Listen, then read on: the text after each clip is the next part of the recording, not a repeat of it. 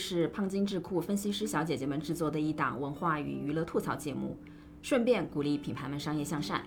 节目充斥着具有局限性的个人观点，请批判地看待和爱护我们。你好，李焕英票房突破五十亿，《山河令》爆火。这两部作品背后的共同点是女性主创，女性编剧或导演给当下流行文化内容带来了什么新视角？耽美、大女主以及女性议题在流行文化中的讨论，是一种女性意识的进步吗？那些品牌广告频繁踩雷背后的本质原因又是什么？这是我们本期播客会讨论的问题。大家好，欢迎收听金鱼散步的首期内容，我是人类观察者没文化的王老板。啊，大家好，我是娱乐圈博士王大碧扰扰。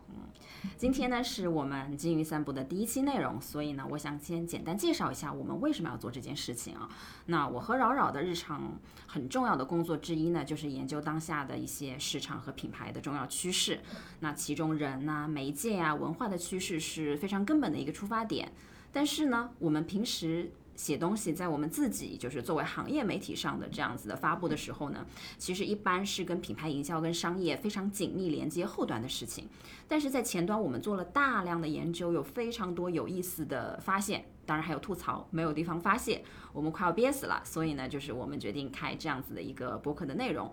那嗯，我们相信呢，在个人局限性的这个掩护下呢，在这里面其实是会看到更多的关于人、社会、文化还有品牌营销的真实。对，就是我们肯定是不完美的嘛，然后我们所分享的观点也是有它的局限性的。但是我始终相信的观点其实是需要交流还有碰撞，这样才能给大家都带来新的思考。然后对我来说，在胖金工作是一个特别有意思的事情。我甚至有的时候在休息时间也处于自愿上班的状态，就是无论我在逛街啊、看剧啊，还是看八卦的时候，其实都会忍不住把他们跟商业还有消费者洞察做一个挂钩。你你这个已经是属于就是很高很高层次的，就是你的生命体验和你的 事业体验是结合在一起的，对对对对对对，所以我其实挺快快乐的。但其实一篇四千字左右的文章不太能够让我把想说的东西都说完嘛。然后也很开心有这个机会可以和大家一起分享这些内容背后的东西。嗯嗯。嗯，今天其实我们的题眼是《山河令》了，这个其实也是扰扰扰扰的这个想法，因为作为一个娱乐圈的博士王的 B 嘛，就是 他自己关注到了这部剧，然后在他推荐下呢，反正我也去看了，嗯，然后反正看完之后，我自己的直观的反应就是我开始为龚俊的超话打卡，真的，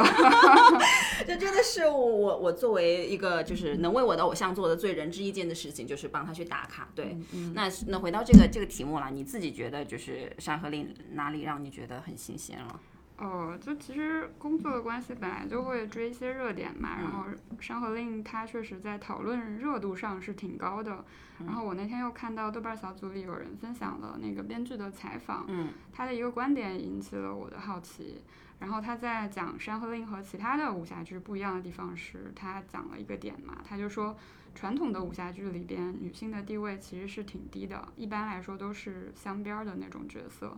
或者是一个配角，然后就是一个配件，它其实是被男性凝视的一个客体。在他想写的江湖里边，女孩子应该一样可以像那个男男性英雄角色一样，可以快马扬鞭，然后快意恩仇这样。所以里边还有一个比较受大家喜欢的女性角色故乡，然后我觉得它就蛮能体现那个编剧的这个理念的。但但她不是主角对吧？她不是女主。嗯，这。毕竟是个耽美文啊，女女主是男的，是吧？就是主要角色是男性，他其实还是一个配角，但其实编剧对他的描写是，呃，是我觉得是很善意的。嗯，她她她来自鬼谷嘛，然后是一个很有正义感，然后很直率、很勇敢的女孩。然后，那其实不少观众在讨论他的时候，也也看到了那个编剧的善意。那我分享两条，然后有一个。呃，豆瓣网友他在谈到故乡的时候，他说：“他说阿香是一个经常见义勇为、搭救女孩子的女生。然后她的恋人曹卫宁，他每次都说那个阿香需要靠男孩男男人来保护的时候，然后阿香都会大声的抗议，说她不用靠男人。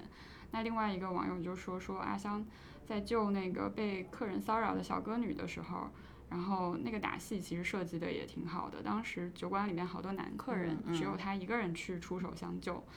呃，就挺符合那个现实生活里我们经常看到的女孩搭救女孩的这种情况。嗯嗯比如说在那个地铁或公车里边有人性骚扰，然后如果一个女孩子发现，她会很聪明的去提示或者是保护她。嗯嗯。但虽然我看我看古偶或者说武侠看的不多，但是在一些就是比较出圈的一些作品里面，其实女性作为就女侠就是见义勇为这样子的一个角色的设定，它其实并不少。嗯嗯，对吧？对嗯，你那你觉得这个它故乡它有什么真的特别的地方？我觉得就是终于不讲雌竞了吧，就是雌性竞争，然后嗯还是珍贵比较珍贵的地方还是宫斗剧是吗？对就是对对女人的我看腻了？就是还是在于呃对这种 girls help girls 的描写，嗯就是我觉得这种这种情谊对于女性来说是非常珍贵的，然后她可能甚至超越了这种朋友或者同事或者是家人之间的这种帮助。嗯，但是这种描写在男性主导的影视剧内容里边是非嗯常少的。对，然后要知道，你知道女女好几个女性角色，她出现在一部剧里面，她终于不是互相竞争的一个状态，她终于不是只是为了赢得异性的宠爱的状态，我觉得就很不容易。对，对，但是但是你觉得这种女性的善意是跟编剧的性别有一个必然的联系的吗？嗯，我觉得其实也不一定有，就是男性的创作者他其实也会具有女性意识的嘛。嗯呃，我比较喜欢的另外一位日剧编剧板垣瑞二，他就挺挺有女性意识的。那他的经典作品《东京爱情故事》，当然这个可能对于一些年轻人来说太老了，嗯但是他当时在九十年代的时候，他刻画的丽香，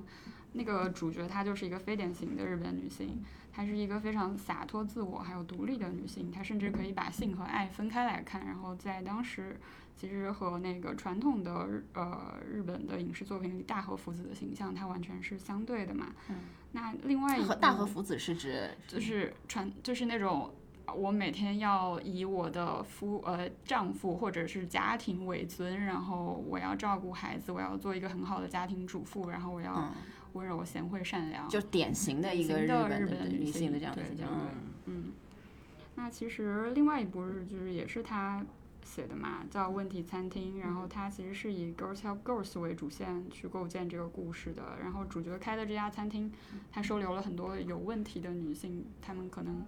啊、有社交恐惧，或者是性格上有点嗯不太合群，然后还有就是被前夫 PUA 到完全失去了自信，然后没有办法工作，嗯就是这些女性，她们互相帮助，最后做出了一个受人欢迎的餐厅。对这部剧，其实我我也看过，就是嗯，板垣瑞二他之前写的这部剧我很喜欢，但他之前有一部剧是叫什么《最完美的离婚》，就是英泰演的那个，我不知道你有没有看过，就是嗯，我我觉得也是很不错的。然后这两部剧里面，我觉得就是他不光是对女性，我觉得他对于男性角色的描写也不是说传统的就是。呃，男性视角里面的那种，就是我就是特别完美、刚硬的那种，其实都是有它的脆弱性和不完美性在里面的。然后，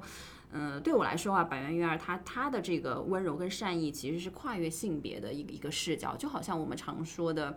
呃，女权其实只是只是人权是平权嘛，他的他的这个爱其实是要跨越性别、阶层等等的这样子的。嗯，对，有一个比较常见的关于本人院二的评价，就是他其实很关注那个边缘人群，然后他的作品里主角也经常是马 K 姑咪，然后在日语语境里面，这个词就是指的是就是。在社会上不得志的一些人，然后边缘人群嘛，这群人其实是有男有女的。然后我觉得，其实，在他他能他能有一个非常好的意识，就是父权制的压迫其实是不分性别的嘛。嗯。男性的发展同样也是受到性别刻板印象的阻碍的，嗯。对，所以女权就是人权，这个嗯。这个点其实是非常对的，嗯嗯嗯。嗯，其其实就是有很多，其实现在呃有很多男团选秀嘛，然后其实有很多人也是在怎么说呢，就把娘这件事情拿出来讲了，然后比如说用娘炮啊，或者说这样等等词去形容，我不知道你你怎么看待这样子的一种一种批判呢？因为你你其实也是在追这个领域的明星的嘛，对、嗯，对，我觉得非常的狭隘，呃，怎么说？来，开始你的 diss。这个就是娘怎么就是一个不好的呢？她就是厌女嘛，赤裸裸的艳女嘛。对对对，对就是娘其实就是你这个人身上具备了女性的一些特质，对吧？对对，嗯因为我记得你之前在微博上也在那个偶像对练习 diss 中过，嗯播嗯，出期间也 diss 过，对对对，因为有一段时间朱正廷那个选手被批对评娘，批评的非常严重嘛。对对对对，就是我为之莫名的怒火，可能是因为嗯他是学那个中国舞吧，因为我也是学中国舞的，所以我就嗯特别关注这这这这一群男孩儿女孩儿，就身边有挺多跳跳舞的男孩儿，其实他们。你可以说他们有那种非常就是像天鹅颈啊，然后非常有气质的那样子的表现，那可能需要舞台上需要化妆怎么样，但是就会被抨击成这个这个样子，那我就非常为他们抱不平，因为其实我知道他们在训练的过程当中，就是长达十几年的训练，他们吃过的苦啊，不比所谓的那些看起来更 man 的职业少的，他们需要的智力呀、能力呀、体力呀、体能、肌肉素质，其实都是非常非常强的高要求的。那我跟他们自己接触下来，我也是会觉得。包括我们身边，其实广告品牌咨询圈嘛，其实很多啊年轻有为，然后就是很有才华的男性，他们可能看上去都是双引号娘这样子，但是这丝毫不影响他们的是有责任心、有担当、有智慧、这样有魅力的这样子的男性，所以我是觉得说。嗯，很多特质是人类共有的，它不应该被贴上性别的标签。比如说勇敢有担当，女性也是啊。那脆弱或者说是怎么样，就一定得是这就不能是男性来体现的吗？对，嗯。就男人哭吧哭吧，不是对对对，这个朴素的道理，就 刘德华同学，是吧？刘德华老师很早以前就已经提出来过。对对对对对，这个是非常朴素的道理。而且我我之前一直嗯有一个比较模糊的印象，就是好像在广告营销圈或者是在艺术圈里边的男性，通常是没有那么阳刚之气的。嗯。然后我之前一直不知道为什么会这样，然后直到我看了最近看了一本书嘛，叫《男性的衰落》，然后它的作者是。伦敦艺术大学的校长，然后他就是一个典型的中产阶级白人男性，就老白男嘛，嗯也是经常被白男被 diss 好的一个。这个这个这个简称，对不起，我没有我没有 别的意思对，。这就是非常政治正确的，就是对对对然后他其实就讲了那个，他在他在这个这个书里面就探讨了那个男性的阳刚之气是怎么形成的，然后它的运行机制是什么样子的，然后为什么这种男性气概其实它是不是不再适应现代社会的，然后它。啊，是如何阻碍男性追求幸福生活的？嗯，他他之所以会有这样的剖析，其实也是跟他自己的呃艺装的爱好，还有就是他从小到大对艺术都非常感兴趣，是很有关系的。然后他在书里边也讲了，就是就是在监狱里边，在英国的监狱里边，然后也也会组织这些罪犯，男性罪犯去学习艺术或者是发展艺术相关的这种爱好，然后来去降低他们。呃，怎么讲？性格里边比较好斗的那个部分，嗯，然后，然后从而让他们可以更好的融入这个社会。嗯，对，其实这个这个也这本书也是蛮有意思，我们之后也可以做一个探讨。我们稍微有点扯远了，我们可以拉回来，回到我们的那个那个主题，就是，呃，女性编剧这件事情，嗯就是是有没有带来一些一些新的视角？但我们现在好好像讨论下来是说。相对于这个呃影视流行文化的这个主创的自然人的一个女性性别，好像呃有女性意识这件事是更重要的。因为其实你你举的像白元育儿，他作为男性，他一样是可以有这样子的认知。那同时，其实如果你即便你是个女性，但是如果你自己是还处在那个那个被压迫，或者说那个意识还没有进解放到那一步的话，你很有可能做出来的作品或者你的视角仍然是就像你说的，就是是雌性竞争，或者说是怎样的这样的一个一对对对个环境。对，嗯这个确实不太分自然人的性别。嗯嗯嗯，对。然后其实我我自己我有一个无法自处的想法啊，就是我也想跟你分享交流一下，就是说。呃，比如说像《山河令》，它所代表的耽美啊，包括现在的选秀，其实后面衍生出来的就是我刚我们刚才有提到的一个叫做小鲜肉文化的这样的一个现象吧。嗯啊、我自己 其实就是，就你别看我就是看上去很很刚毅的、很 A 很飒的一个角色，但是其实我从比如说从百度贴吧时时期间，其实我就是不断的会去关注 我喜欢的男明星的贴吧。我当时有个至理名言，就是爱一个人就要关注他的百度贴吧。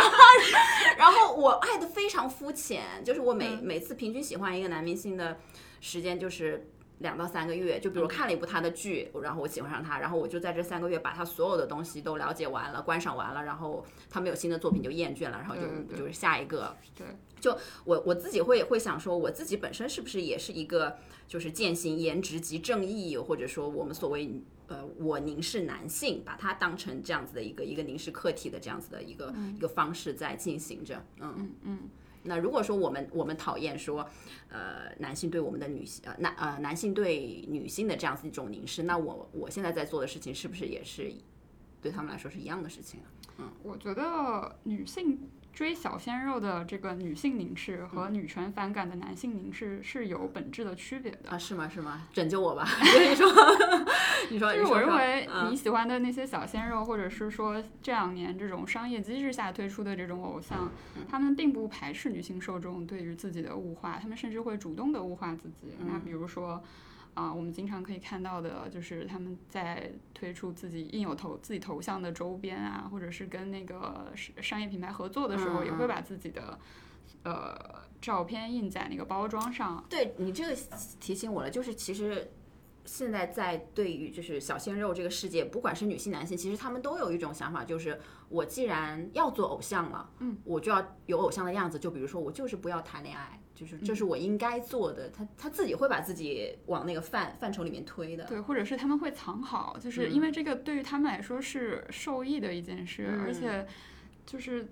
我觉得就是粉丝对他们身上的那些人性的优良特质进行崇拜和追捧，而不是说真的把它当做一个物品来看。就是这个其实是跟那个男性凝视女性是有很大的差别的。男性凝视是真的把女性当做物品的，他们通过对于女性的支配去体现或者是确认自己的权利。那比如说，我随便说一个一个宅男，他喜欢 AKB 四十八或者怎么样，跟比如说你和我喜欢某一个男团或者某一个偶像，这这当中是不一样的吗？呃，我觉得，因为他们都是偶像嘛，所以我、我自己，因为我我没有喜欢过某个女性的偶像，或者是像、呃那么了解宅男的心态，但我觉得只要是喜欢偶像，你肯定是因为被他身上的某一个呃优良的品质打动，不是脸吗？那也是那也是优良的 品质。啊，OK 啊，啊 对对对，就是就是就是除了脸之外，你肯定还会顺便喜欢一下他其他的特质嘛，不然可能会自己会臆想一个他对的特对对对质去喜欢，对然后然后就是套到那个你自己想象那个完美的异性的角色上，你才嗯能说服自己全身心的投入，甚至就包括你每天签到，其实你也是付出了劳动的嘛，是是，对，更别说去购买一些他代言的产品，嗯。或者是去关注他呃主演的电视剧之类的。嗯这个这个其实你是有付出自己的劳动去支持他的。所以你觉得最最重要的区别就是，我我我相信有一部分男性去追自己心目中的女神，也是出于就是你刚才说的，我就是喜欢嗯就偶像的这种心情，但是可能会有一部分，呃。有一个界限，就是说你是不是在物化这个人，是吗？对这这个是你的你的一个观点。对，而且现在大环境它本身就是厌女的嘛，就是我们还没摆脱整个社会的厌女症，然后这个时候你去谈我们女性是不是已经在物化男性了，或者是女性凝视跟男性凝视它本质是不是一样的？我觉得这个步子迈的有点大。好的，听你这么这么一说，我好像心里内心好像就是没有那么纠结，不然我会觉得我自己是个道貌岸然的人。哦，但是我就就是，哎，因因为追星的真的这种肤浅的快乐真的非常快乐，我不想拒绝。是的，它就是那个一个一个娱乐活动嘛。嗯是是是，嗯对，然后还有就是，其实最近也有那个，呃，你你刚刚也提到了耽美或者追小鲜肉是对男性的凝视，是一是不是一种对父权的反击？是一种正确的、对，是不是正确的、有力的反嗯击？其实嗯前段时间有一部分女权主义者，他也对这个观点做出了抨击嘛。嗯然后我觉得这个其实挺复杂的。我对耽美文化还有这个群体的了解有限，但我知道他们内部其实也是没有形成一个统一的观点的。但我可以分享一下我看到的观点。嗯然后在呃部分女权主义者看来的话，在耽美作品里，很多时候就是只有男性他才代表一个正常的人。然后有一句话是。男女之间只有繁殖，男男之间才是真爱。这个就其实是非常厌女的一种言论，对吧？嗯然后，然后有些作品里其实还有包括那个代孕情节，然后而且有的耽美读者他不看那个呃 B G 的原因，是因为言情小说里边的女性都太废物和太没意思了。B G 就是那种男女之间的，就普通的言情小说。对，然后这个这个言论其实也挺厌女的，嗯。然后，但是也有那个耽美的受众，他们站出来说，他们看文的时候也是有选择的。嗯。然后在看到代孕或者是有那种蔑视或者是歧视女性情节的文，他们其实是不看的。对。然后还有也有人说说他们没有把那个耽美文里的男性当做人看，只是当做发泄欲望的工具罢了。但是针对这一点，也是有人提反对意见的。然后他们说说女性想要消费男色的时候，她都要藏在那个攻受的身份背后。但是男性他自己是可以去正大光明的写后宫文，然后或者是种马文，这些都是有的。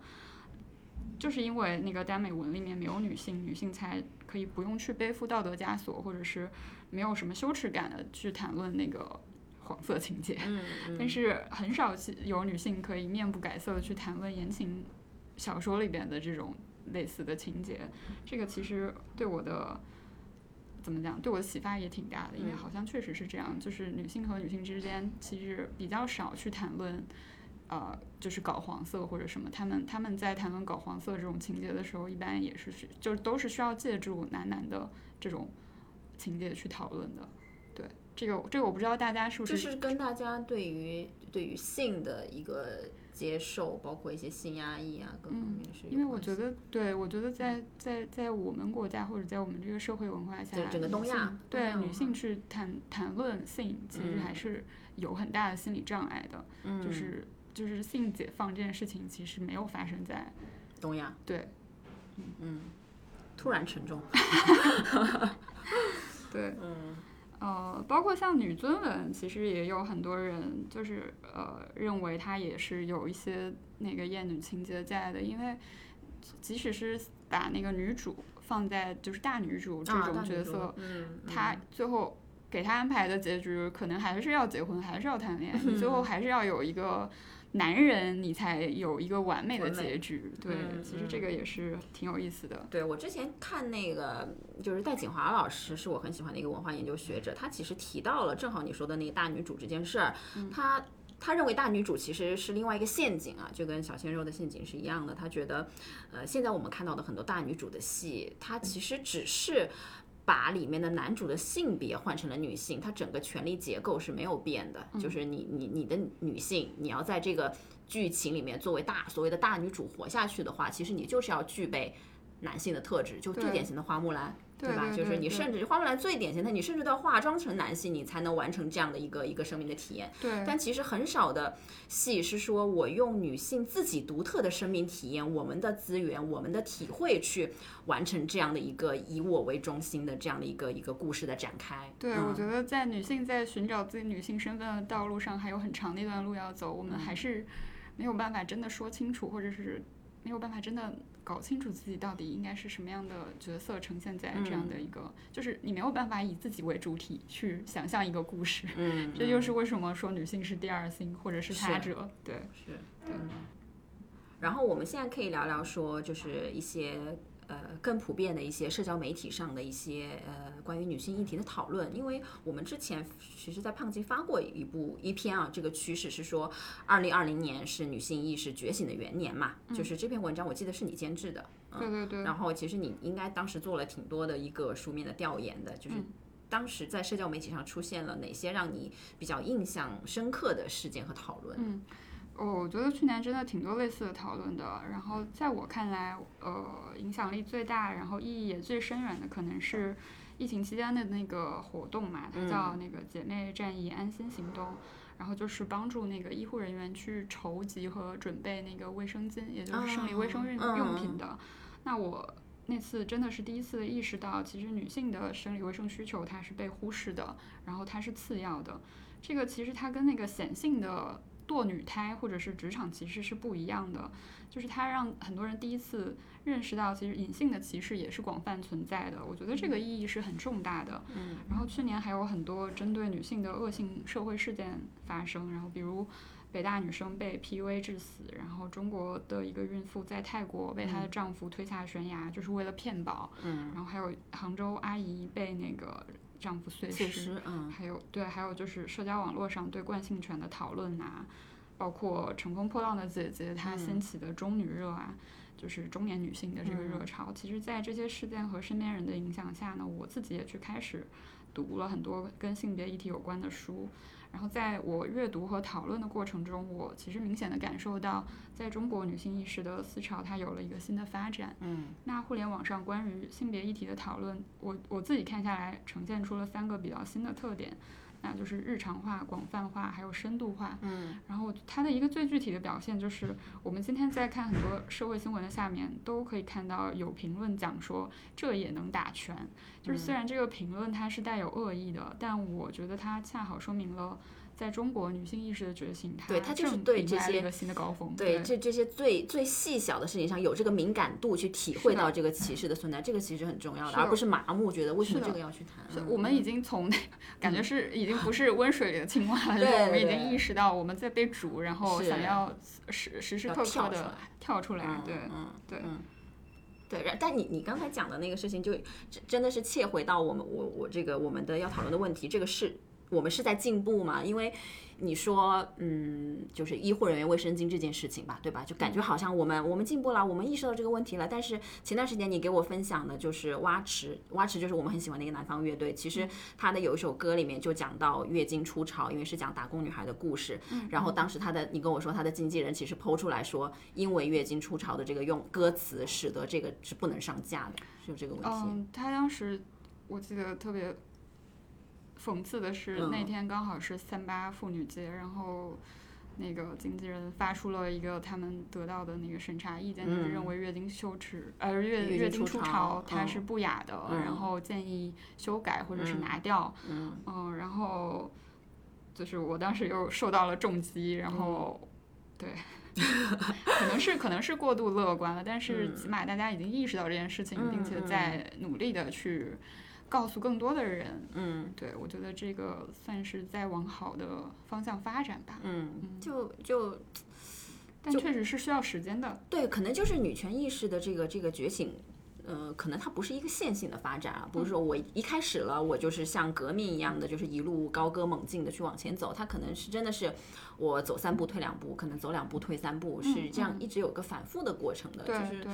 就比如说我们我们嗯、前段时间就去年是《乘风破浪的姐姐》嘛，对对对就是那个时候，其实我们还是很开心的，终于有这样一档那个聚焦在这个中年女性三十加的这样的一个、一个一个群体上面。嗯，但其实我们我们看下来是是有点空欢喜一场了，就是它其实本质上还是没有逃脱，就是对于三十加女性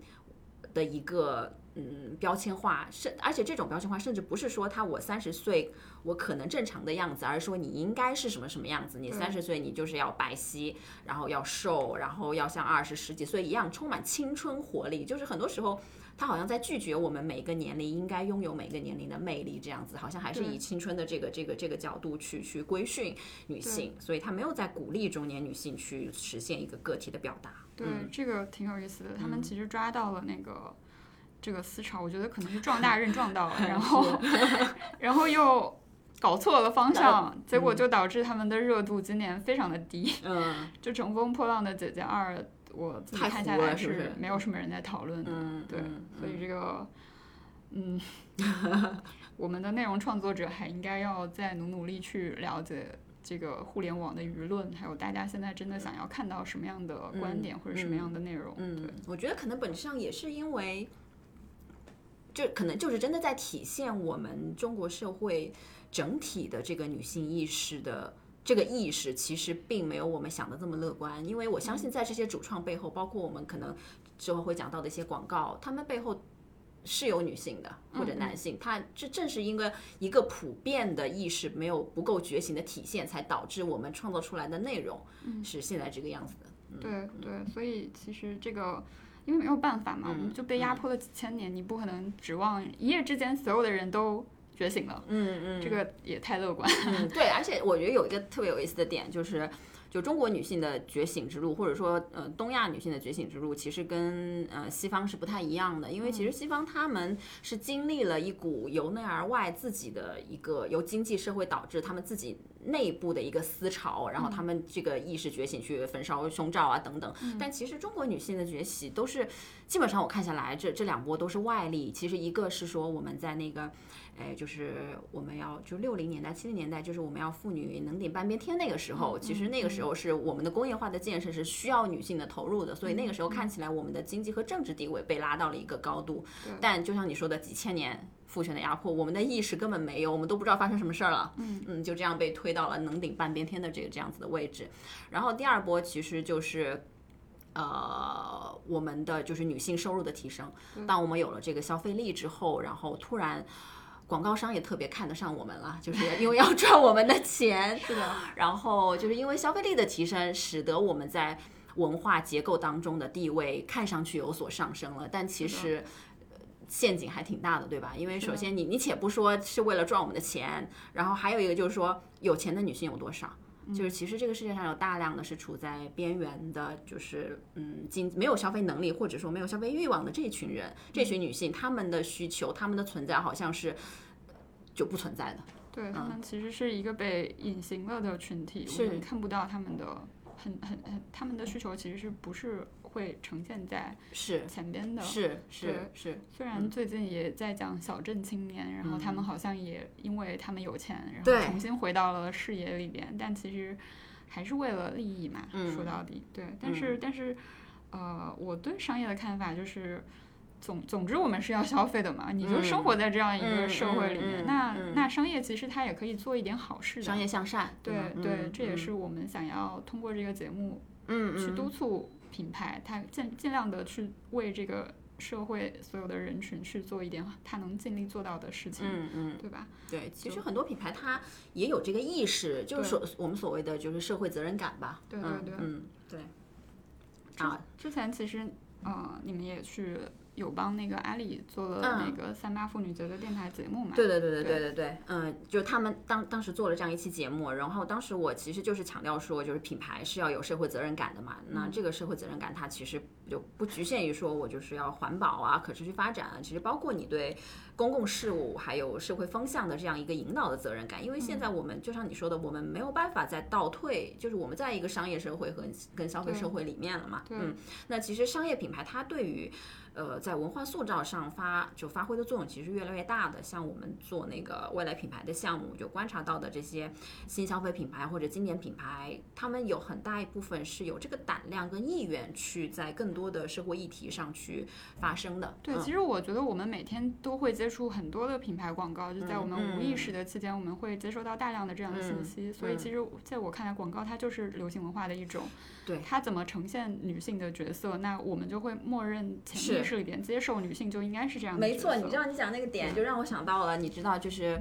嗯，就改革开放之后，就包括美国美国的文化，美国的流商品消费文化，随着就是电视的这个这个这个普及，普及到全球，其实它就一直在输出美国中产阶级对于一个文化生活方式的想象。所以你看，呃，比如说保洁，它呃是不是不应该不应该点名？当然也没有说它不好啊，就是说，呃，以这些大的这个资本，嗯。为背景的这样的一些流行文化，他们在他们的这个文化语言，比如说电视剧或者说广告里面输出的都是家庭主妇就穿的很整洁的一个围裙在那边拖地扫地啊，就满满带笑容，就感觉就是家庭主妇就是妈妈该干的活，然后妈妈很开心，对，为妈妈喝彩。对对对对我觉得点名也没什么的，因为确实是有时代局限性的嘛。我们今天在这里讲话，我们也有我们的局限性，是是是，可能。十几年过后，然后再来听，会觉得哇，这两个人怎么思想这么落后？对，是，对，但是说明我们是在进步的嘛，我们在和自己的局限性做斗争。以上是我们的免责声明。是的，大家不要骂我们。像杠杠就是你对啊，对对对，像迪士尼也是嘛，他以前的那个女性角色全都是那种，这个公主一定要被王子拯救，然后她一定要有幸福的婚姻什么什么的。然后，但是现在你再去看她那个角色，呃，看她电影里边的女性角色。那他最新的一部电影，我看有人说说他甚至没有男性出现，他就是讲一个女孩子的故事。这个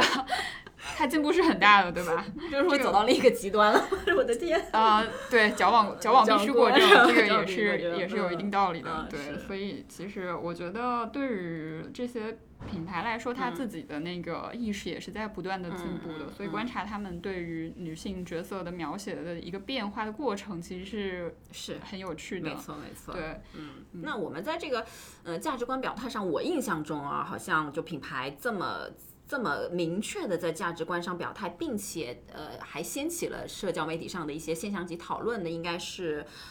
我忘记我我忘记是几几年了，嗯，反正是当时一六年，就 S A S K Two 的那个就是相亲角，就谈剩女嘛。然后之后大家就觉得说，哦，好像这是一个品牌可以去触碰的一个领域了。嗯。但是就由于我们上述聊的种种原因，就导致近年来基本上谈女性议题，基本上都是大规模的车祸的现场。就我们看到。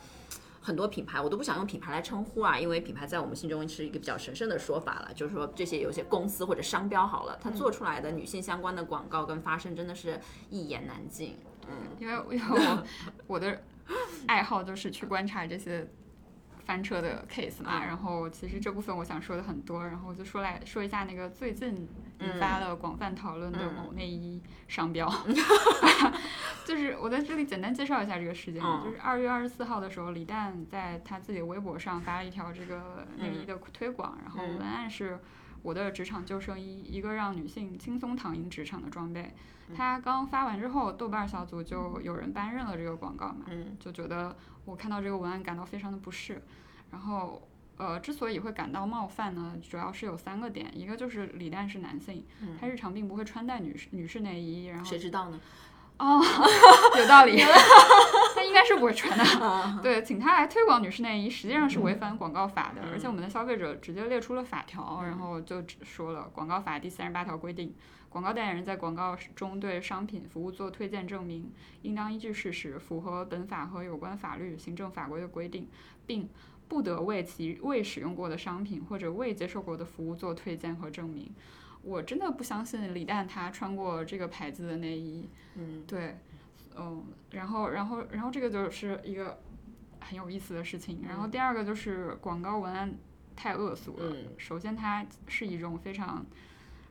戏谑的态度去讲女性遇到的职场问题嘛？就是我们现在实际上生存的环境是一个女性在求职的时候都要被过问婚恋和生育情况的环境里，然后性骚扰这职场性骚扰这种我就更不用说了。所以他的这种态度其实是非常不可取的。嗯，然后，然后就是他这种轻松躺赢职场职场背后，他其实是有一个猥琐的暗示的，非常的低俗，嗯，非常的不尊重女性劳动者，嗯。第三个就是除了李诞的这条推广呢，网友还找到了这个品牌其他两条有问题的微博，然后他一条是说大型大呃称大胸女性为兄弟，胸是胸部的胸，弟是弟弟的弟。我的天，这个谐音梗得扣钱啊！鸡色死，就怎么会想出这种文案？我。窒息，然后还有另外一条就是提到了衬衫扣子崩老板脸上，就是无论是哪一条，它其实都是在拿女性实际上遇到的问题还有困境去开一个不合时宜的玩笑，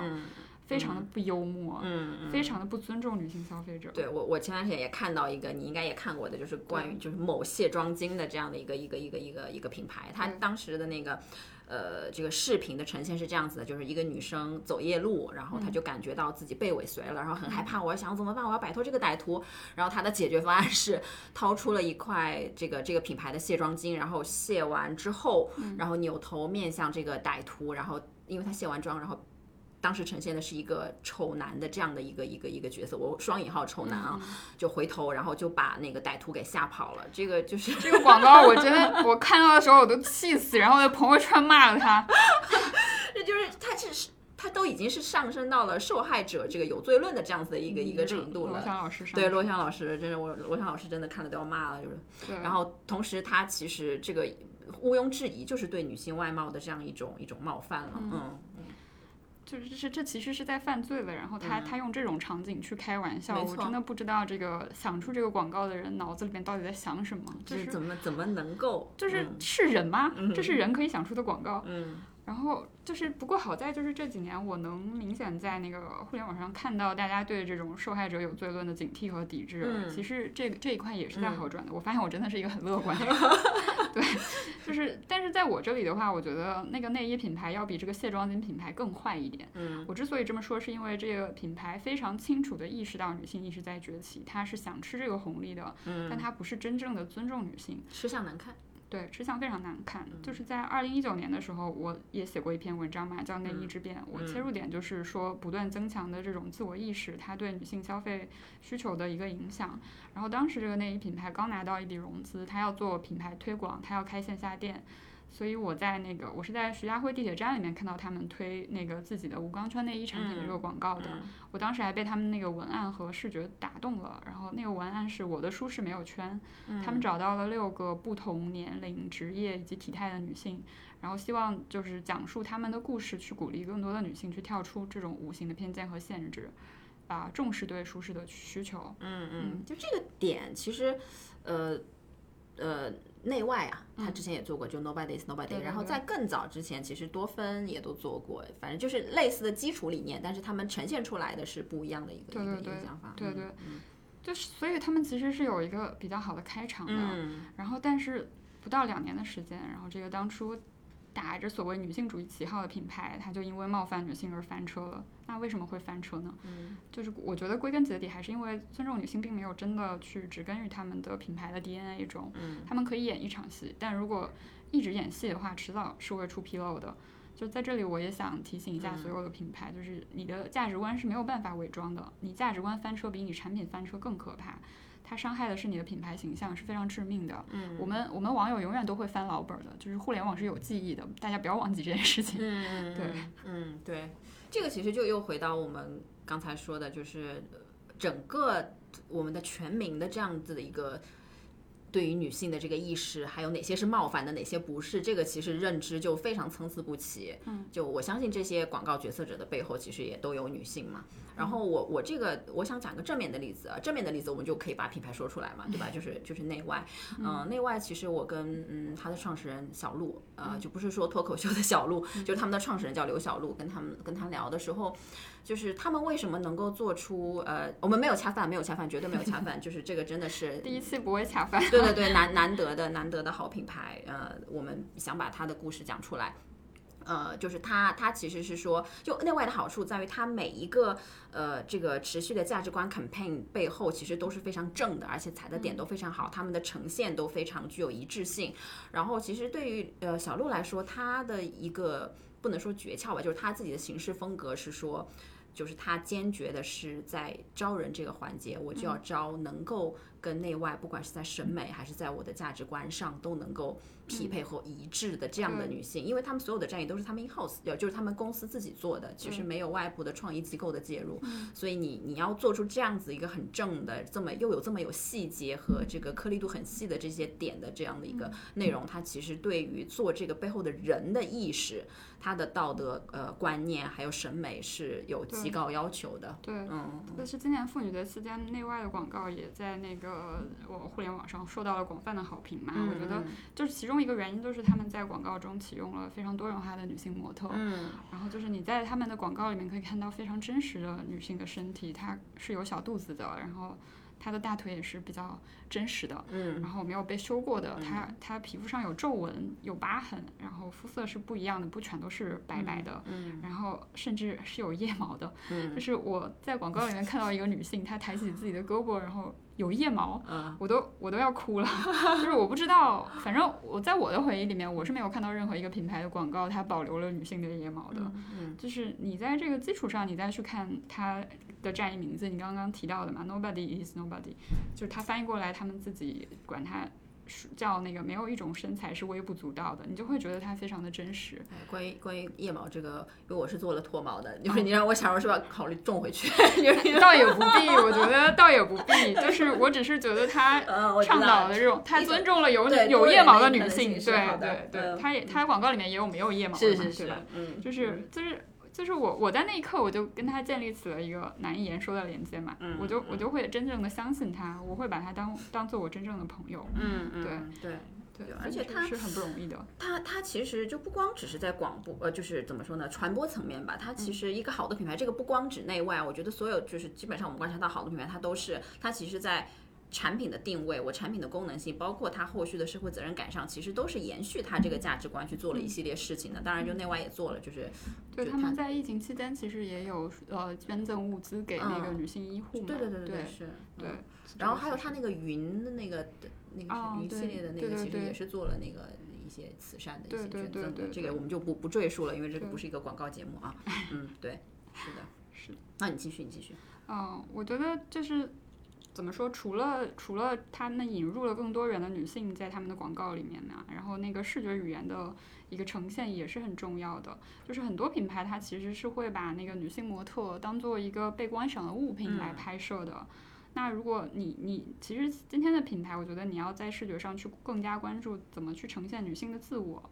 就是我举一个反面的例子吧，就是有一种非常冒犯但经常出现的一个拍摄手法，这几年其实是总是一直在被批评的，就是在拍女性的时候，它那个镜头是从脚开始，然后慢慢往上移，然后拍到腿，拍到胸，最后停留到脸上，然后这种这种拍摄方法就很难去。不让女性回忆起她们被上下打量的那种经历，然后我觉得这个是非常不适的。你拍一个人，你不不会这样拍他，对吧？你那是拍物品的一个拍法，嗯对，嗯对。然后我们讲了这么多，就是品牌，就是就是你意识到女性崛起，然后你要赚女性的钱了，但是你。就是你至少要要为这个社会的正向发展做出你的贡献，就不要说就是就一味的要要要赚钱这样子，因为其实，呃。我们一直在思考，这个也是我一个很欣赏的一个广告人，也是我的好朋友，他叫卡卡啊。他他之前有我们在探讨这个问题的时候，他就有说过，他说其实，呃，我们应该很认真的想一想，就是女性主义和消费主义的关系。嗯，他觉得说品牌必须要认识到的是，在消费者的身份之上，她就女字旁的她，首先是一个认真生活、爱人爱己的女性。就很多品牌。你你要恰饭没关系，就你一上来就是直指，就是这就是一个消费者，他就是一个行走的人民币，这种做法就是非常非常难看。这种对这个这个我又要 Q 回到我们之前讲到的父权意识对于性别的压迫，其实也是阻碍男性的发展的。这个是为什么呢？就是就是就是他他其实干扰了男性的，包括生意人或者是创业者去看待女性。把它当做一个人来看待，而不是当做一个消费者来看待。这种这种想法，我觉得也是非常的父权的一个想法。嗯，对，这个我们之后也可以做一个讨论。对，这一期有好多衍生的内容要做，我的天。OK，差不多了，我们我们今天讨论的最后可能。呃，总结的话，呃，不会提出什么新的东西，但是可能还是想要有个警示来结尾吧，因为就是现在看上去好像是一片大好和乐观的情况了。这个其实也是我们之前提提到过一点，但是想要再再重重申一下的，就是嗯，当女性就我们在流行文化中这个地位上升是基于消费力的提升的时候，其实我们要看到我们背后的器皿，就是那些欠缺。消费能力和没有消费欲望的女性，我们不要对她视而不见。这个也是戴锦华教授在他分享女性议题时最重要的中心思想之一。嗯，那比如说，其实在中国，我们其实是有很多女性是在从事着，还是在工业化的这种物质文化生产的这样的一个一个一个环境当中。比如说在农村，比如说在工厂，他们所处的这个环境。仍然是父权和男权笼罩着的地方。就我们我们接触到，比如说我们做广告、做做咨询，能能上网的这群人，已经是在相对更好的这样的一个一个环境里面了。但是我们不能对他们视而不见。嗯，那最后呢，我们应该要以我和扰扰都很喜欢的那个南方乐队之前 Q 过的蛙蛙池的那首歌《孔雀》来结束今天的电台内容。那这是一首关于离乡的工厂打工女孩的生活的故事。嗯，拜拜，拜拜。